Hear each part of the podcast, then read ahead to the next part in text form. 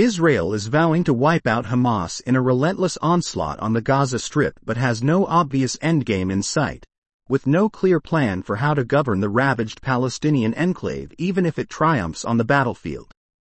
The immediate Israeli strategy is to destroy Gaza's infrastructure, even at the cost of high civilian casualties, push the enclave's people towards the Egyptian border and go after Hamas by blowing up the labyrinth of underground tunnels the group has built to conduct its operations.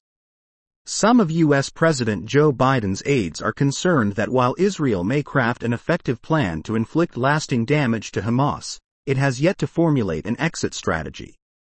An Israeli invasion has yet to start, but Gaza authorities say 3,500 Palestinians have already been killed by the aerial bombardment, around a third of them children, a larger death toll than in any previous conflict between Hamas and Israel.